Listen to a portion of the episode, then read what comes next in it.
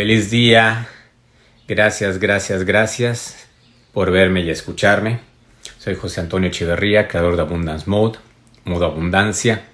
Estoy feliz de estar aquí de nuevo. Un día fantástico, maravilloso. Eh, estamos vivos, llenos de alegría, llenos de agradecimiento. Y bueno, hoy quiero compartir muchas cosas. Muchas cosas. Eh, eh, es, un, es un día fantástico de, de integración, ¿no? Hay muchas cosas que, que estoy sintiendo en estos momentos que estoy haciendo todo este ejercicio. Para mí es un ejercicio eh, hermoso porque en primer lugar nunca lo había hecho. En segundo lugar me, inventé de, me aventé de, de, no hacer nada a, a 21 días de abundancia en acción. Entonces eh, es eh, una, pues es un reto, es un desafío, es algo eh, que voy integrando a mi vida y como todo, ¿no? Todo empieza por uno y dije, bueno, pues voy a empezar conmigo, ¿no? Y esto me va a servir para, para ir creciendo y, aprendiéndome, aprendiendo lo, lo, nuevo, ¿no? Abrazar lo nuevo. Eso me lleva muchas veces a que al primer ejercicio, ¿no? Al soltar nos cuesta a mí, voy a hablar de mí porque pues es lo que puedo eh, eh, constatar, ¿no? Eh, generalmente cuando posteo algo o digo algo es algo que estoy practicando. y es algo que me identifica, lo que me lleva al reto 6, al reto de ayer, ¿no? el reto de ayer se trata de que uno lo vaya, vaya posteando, o puede ser que no lo postee, pero que lo, haga, lo vaya haciendo consciente. Que ese lo que... ¿Qué es? ¿Qué es? ¿Mm? En primer lugar, quitarse las máscaras. Eso de cargar las máscaras es complicado. Muchas veces hablas con una persona y tienes, eh, te pones una máscara, y lo hablaba como equipo, ¿no? En, en, una plática. Me pongo una máscara y hoy soy el ingeniero Echeverría. El ingeniero Echeverría, la, la, la, la, la, es una máscara. No soy yo. No soy yo. Luego me pongo otra máscara cuando hablo eh, con mis papás. Ah, sí, papá, sí, lo que tú digas, papá. Lo que... Y aunque por dentro me esté revolviendo, le digo que sí a todo. Es otra máscara. Luego con mis hijos. No, porque fíjate que el papá, que no sé qué, yo pongo el ejemplo. Eh, otra máscara.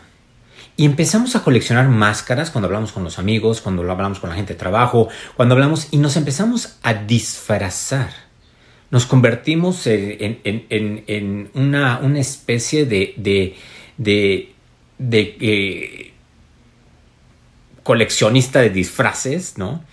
Y conste, yo tenía muchísimos ¿ah? y me he estado deshaciendo de varios. Eh, sigo teniendo algunos y eso lo estoy trabajando. Porque al final de cuentas es muy cansado y me quita energía. El ser es simplemente así. El ser es saber que puedes cambiar. El ser es abrazar todo lo que viene. El ser es estar contigo y ser auténtico, ser quien eres. Imagínate cuánta energía gastas, energía dólares, en disfrazarte de algo.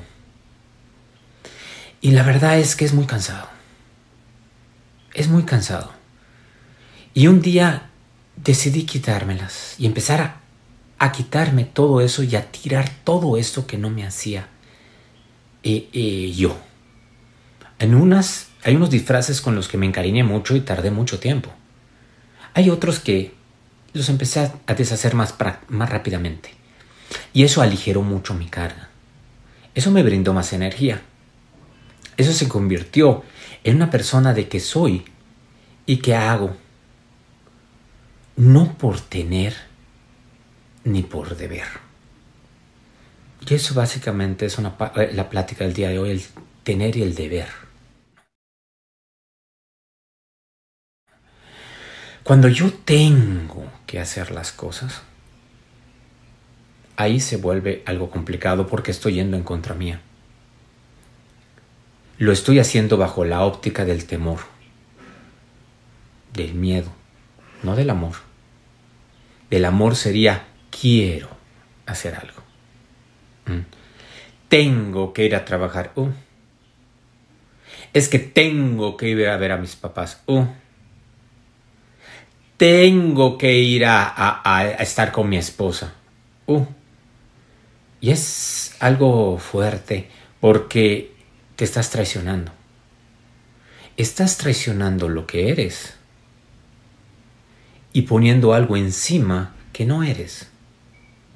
Estás diciendo tengo. Y mucho peor cuando dices debo. El tener, cuando tú hablas de tener, inmediatamente pones un juicio. Inmediato. Y dense cuenta, es importante que se den cuenta de que cuando dicen tengo, pones un juicio. Es en automático. El debo es otra cosa que es compleja, porque si debo hacer esto, ¿por qué? Porque tengo que mantener, volvemos al tengo, una imagen porque tengo que estar, o sea, vivo de mi imagen. Y cuando vivo de mi imagen, es un trabajo extra, es un trabajo brutal, porque tengo que conservarme siempre. Y no me doy el permiso de fallar. ¿Por qué? Porque se daña mi imagen. Cuando hablo con mi gente, en términos de los empresarios, les puedo decir que lo primero que les digo cuando los entreno es decirles, échenla a perder, erren. Erren, cometan errores. Y repárenlos rapidito. Pero si aprendes a cometer errores, y me encantaría, esto se lo escuché a un amigo hace poco que decía, me gustaría abrir una escuela donde, donde una materia principal fuera tronar a todos los alumnos, o sea, ponerles cero a todos los alumnos, ¿ah? al menos una vez al mes para que sepan que el error es parte de la vida, que construyes en base a los errores, que realmente cuando los vives puedes saber, puedes apreciar y puedes crecer. El que nunca comete errores tiene un problema, porque el día que lo comete se va a ir para abajo, no va a saber qué hacer. A mí me enseñaron, no, y me, y me gusta corregirme, porque así me, así me las, las atrapo. ¿ah? yo compré la idea de que todo tenía que ser perfecto. No que todo era perfecto, que todo tenía que ser perfecto. Y compré la idea de hacer las cosas así y siempre ganar. A mí me entrenaron a ganar. Toda la vida era ganar. Y no importaba qué, claro, con honestidad, pero ganar. Pero no importaba lo que yo sintiera, no importaba lo que yo pensara, yo, era ganar. Y sí que aprendí muy bien, soy buenísimo. Y un día perdí. Un día llegué a mi casa y no estaba ni mi esposa ni mi hija. Y no sabía yo qué hacer. Cuando no sabes qué hacer, pero quieres saber, abres muchas oportunidades. Pero en ese momento, sientes morir. Te desplomas de todo. Todo lo que está en ti se desborona. Todo lo que eres, o pensabas que eras, pierde sentido. Y uno empieza a construirse. ¿De qué? De los errores. ¿Que cometí errores? No. Yo soy creo ser el número uno que los comete siempre. No, no me gusta decir siempre. Trato de no irme al extremo, pero muchas de las veces. Los cometo y me doy cuenta y los reparo. Y esa es la virtud. El saber qué hiciste y saber cómo repararlo el saber qué pasa y cómo lo puedes integrar, el saber cómo eres y qué puedes hacer al respecto. Y eso es lo que te da a ti, bueno, lo que me dio a mí, nuevas capacidades.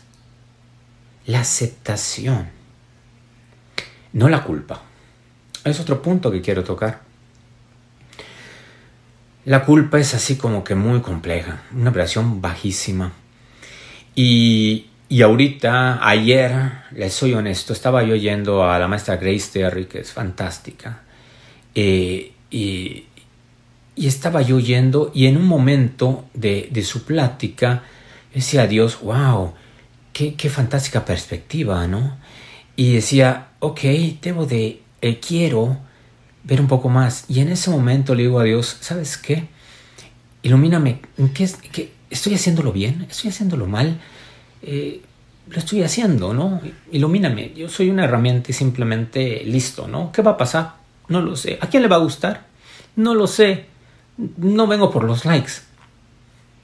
La verdad es que empecé con cero y ahorita digo, wow, cuánta gente. Digo, wow, para mí es así como que muchísima. Y digo, fantástico.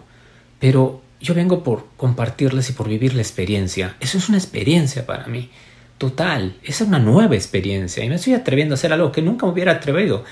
Eh, y bueno, escuchándola ayer, en un momento exclama una cosa y dice una cosa que viene directamente aquí. Se me tiembla la voz y la verdad se me chorran las lágrimas. Y, o sea, el llanto de María Magdalena era pecata minuto. Y yo decía, ¿qué pasa? Sintiendo todo lo que está pasando, sintiendo este cambio, sintiendo la gente, y es algo que no sentía yo desde hace mucho tiempo. Y les voy a explicar, bueno, les voy a contar por qué. Estando en Marruecos, tenía yo 20 años, eh, abriendo la oficina de Casablanca, un día entré a un, a un cajero automático. Y el cajero automático tenía como un escalón muy alto, que estaba, me llegaba casi a la cintura, entonces casi casi brincaba. Entro y, y, salgo del cajero automático con el dinero, lo pongo en mi, en mi cartera, lo meto en mi bolsa y se me acerca una persona, era un mendigo. Pero se me acerca con tal, así como que desesperación, devoción, y se acerca y como yo estaba en alto, él estaba casi, casi, casi a una altura más baja, viene y me besa los zapatos. Me besa los zapatos y me pide que por favor le dé dinero. En ese momento entendí que era la humillación. Entendí que no podía yo ser más que nada, ni que nadie. Me sentí mal lo que le sigue. Y en ese momento se acerca otro marroquí y lo agarra del cabello y lo abofetea frente a mí diciéndole que no se rebaje. Yo entré en shock me quedé y en ese momento se detuvo el tiempo. Y yo decía, ¿qué es esto? ¿Qué es esto? ¿Qué es ese sentimiento? ¿Qué es eso? Y ya dije, bueno, ¿qué aprendo de esto? Siento que lo que aprendo es a que simplemente uno debe de ser, quiere ser porque le nace ser. ¿Qué aprendo de esto? Que en este momento todos somos iguales y uno tiene que tener compasión. Y uno, y digo tiene porque se me gasta el vocabulario. Hay veces hasta los emojis, hay veces quiero poner cosas más bonitas y no encuentro más emojis y lo único que pongo es, es, eh, manitos así, corazoncitos, que para mí es lo más grande, desearles paz, bendiciones y todo y mucho amor pero sí me mueve mucho. Y también entendí que tenía yo mucha culpa dentro de mí. Que esas frases eh, matadoras que me decían cuando no gastaba yo mi comida, que decía, hay muchos niños en África que se mueren de hambre y tú lo estás dejando. Esas, esas, esas, esas programaciones que yo acepté, se vinieron todas al mismo tiempo. Y entró la culpa, que es también un sentimiento complejo. Cuando yo pienso en términos de mi hija, si pienso en términos de culpa, digo, una vez yo no fui a, a, casi a lo último, de las últimas veces que, que tuve oportunidad de estar con ella, y opté por trabajar, porque eso es lo que me toca, porque soy hombre y porque tengo que ir a trabajar y toda esa situación que uno se compra.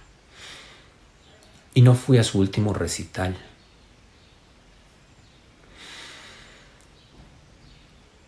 Y ahora eso lo puedo traer como experiencia, porque me invita a vivir mi momento. Yo no sé qué va a pasar mañana, yo no sé qué va a pasar en cinco minutos.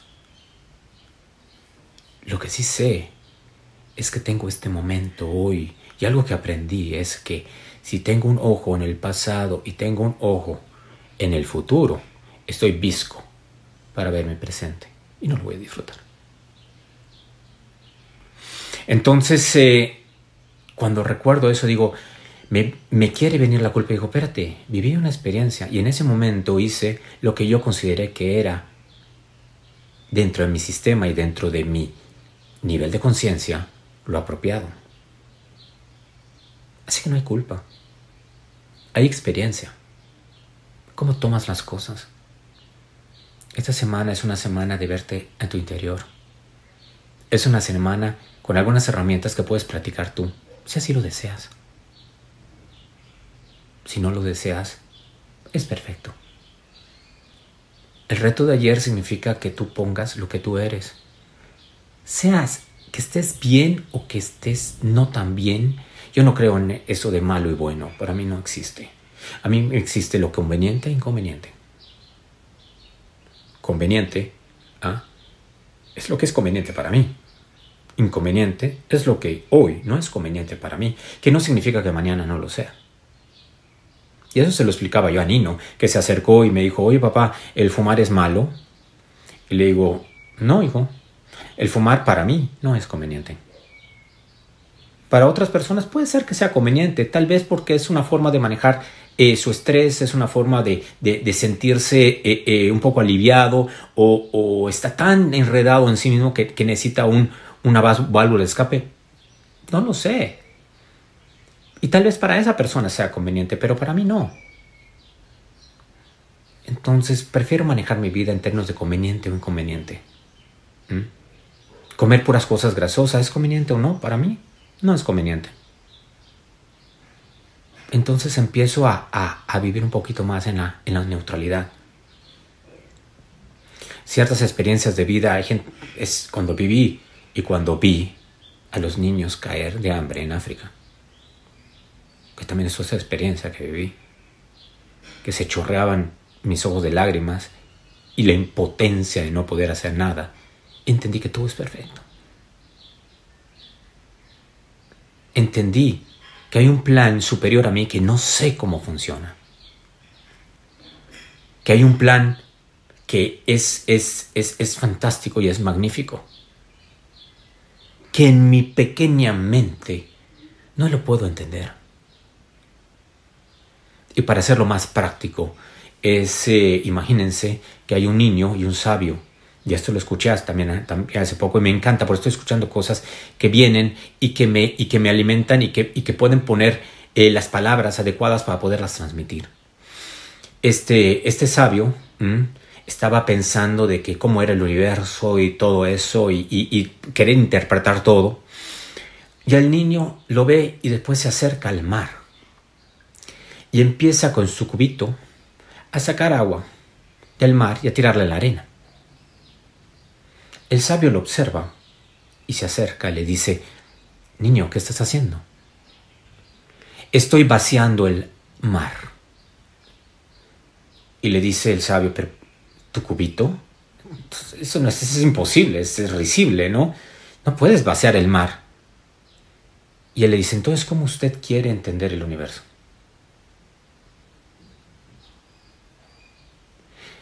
Cuando piensas en ciertos términos de que hay cosas mejores, hay cosas superiores, hay cosas que no vas a entender jamás, porque la, ciencia, aunque te la abra las puertas, siempre va a llegar a un punto que te digan, no sé.